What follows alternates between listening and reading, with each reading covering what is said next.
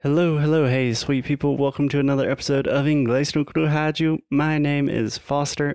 As always, I'm here with Alexia. Hi. Alexia. Hi. How you doing, baby? You, I'm doing just fine. What about you? I'm doing great. Saying baby because it's June. It's the month of love. And I love you. I love you. Sometimes I like calling you baby. Baby. just like baby, but baby. Anyways, today, Alexia, we are going to continue our conversation talking about love, relationships, friendships in general, in celebration of Valentine's Day, of just romance in June, because the world's difficult right now. We're trying to make things a little bit lighter. É primavera, te amo. É primavera, te amo. Okay, so today, Meu amor, today, Alexia, trago esta rosa. Today, Alexia, we are going to do an experiment that I've wanted to do for a long time. So, I believe in like 10 years ago, maybe, maybe like 2015, there was a really popular article in the New York Times. And I believe the title was something like 36 Questions That Lead to Love. And I don't really remember the exact story, but it was kind of this psychological experiment like, what questions can you ask people that create stronger connections? Um, so they experimented with complete strangers. And after doing these 36 questions, they felt really close and connected. And they also did it with like mothers and daughters or brothers and everyone felt a lot closer. So we have 36 questions. Obviously, we're not going to do all 36 today, but the idea is to do them relatively fast. Like you're not trying to give the best answer in the world, you're just trying to get to know the other person in different ways. Does that sound good to you? Yes, Okay. I'm getting ready here because I'm not good at this. Okay. Alexia gets, I think, what we would call in English performance anxiety. like if you ask a question to Alexia that she's not expecting, she just goes blank. Yes, it's horrible. Even though I know the subject pretty well, I am a mess. Yeah. So don't worry about that right now. Today we're just having fun, asking each other interesting questions.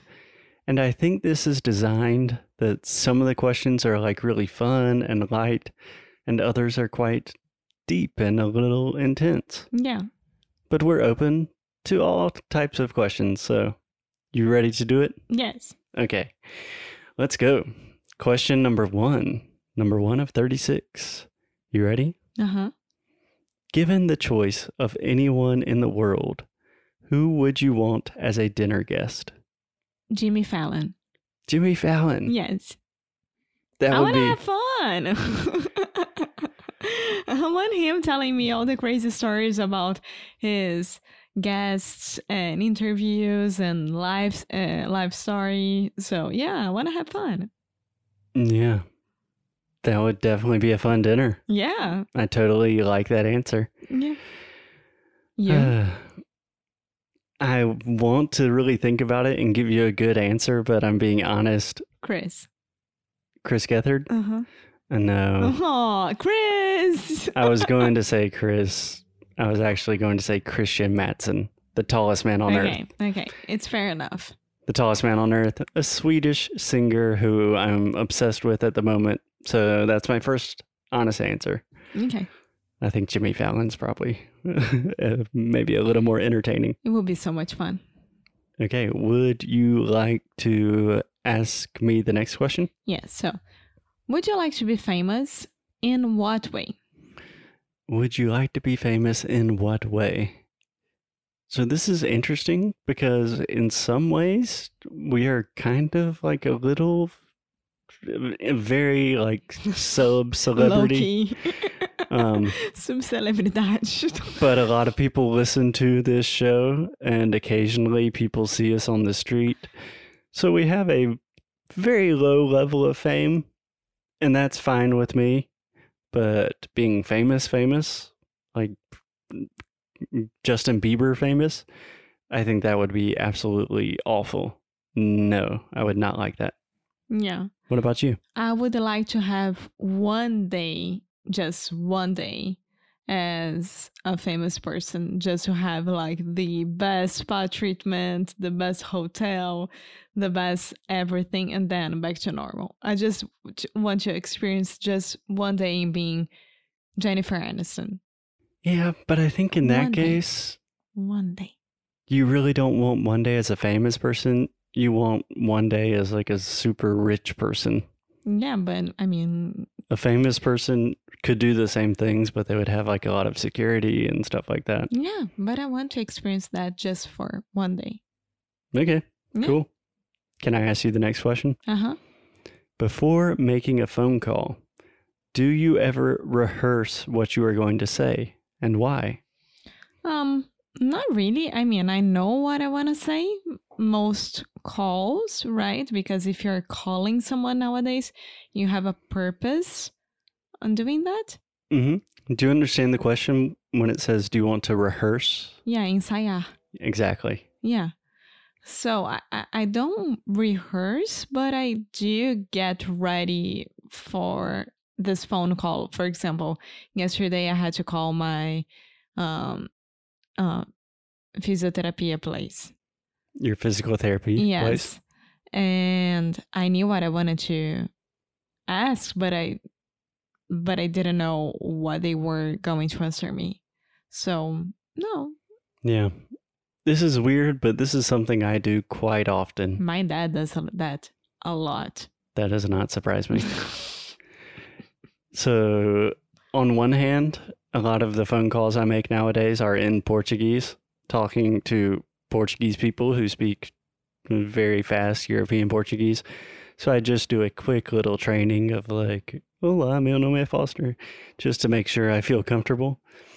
But even sometimes before I call my mom or something, just to get in the mood, I think like, "Hey mom, how are you?" Yeah, I don't know why I do that. It's just being mentally ready. Nothing wrong about it. Yeah, cool. Okay, question number four What would constitute a perfect day for you? We actually did an entire episode about this. Let's skip. So we'll include that in the show notes. Felipe, include that in the show notes. And the last question for today, Alexia When did you last sing to yourself? And when did you last sing to someone else? Today, for myself, when I was going out in the morning, um, when I was going out in the morning, it was yesterday when I went out with Buddy to walk around and I was singing to myself. I think it was um a new song that it's on TikTok. It's horrible, but into the thick of it. into the thick of it. Into the thick of it. Huh. Tá, tá, tá, tá, tá. Então, I- this is horrible and it, it doesn't leave my mind at all. But Can I um, give you a quick correction? so, one second. To someone else, it was right now. Um, é primavera, te amo. Yeah. You were singing to thousands of Brazilians Yeah. literally minutes ago. Um, you said it doesn't leave my mind. I think the most natural way we would say this in English is I can't get it out of my head. Or it's just rent free in my mind. You could say that, or you could say it's stuck in my head. Yeah. Yeah. Um, for me, actually, the answer is today for both of these. I was singing to myself this morning, walking with our dog. So technically, singing to myself and to Buddy, but it was more to myself. Um, just because it's early in the morning, uh, I was still waking up. I did not have my phone or anything. Eh, I was just singing. Makes me feel good. And singing to someone else, to you earlier today. We were talking about preparing for podcasts, and I said, Loving you. It's easy because you're beautiful. We are singing la, a lot on the la, podcast. La, Probably should stop doing that. Okay, Alexia, did you like these first five questions? Yeah, it was easy. Okay. Would you like to continue doing some of these in the next episodes? Sure. Cool. Okay, so we will have more of these crazy questions coming to a podcast player near you. Bye. As always, keep up the good fight. Hello as well.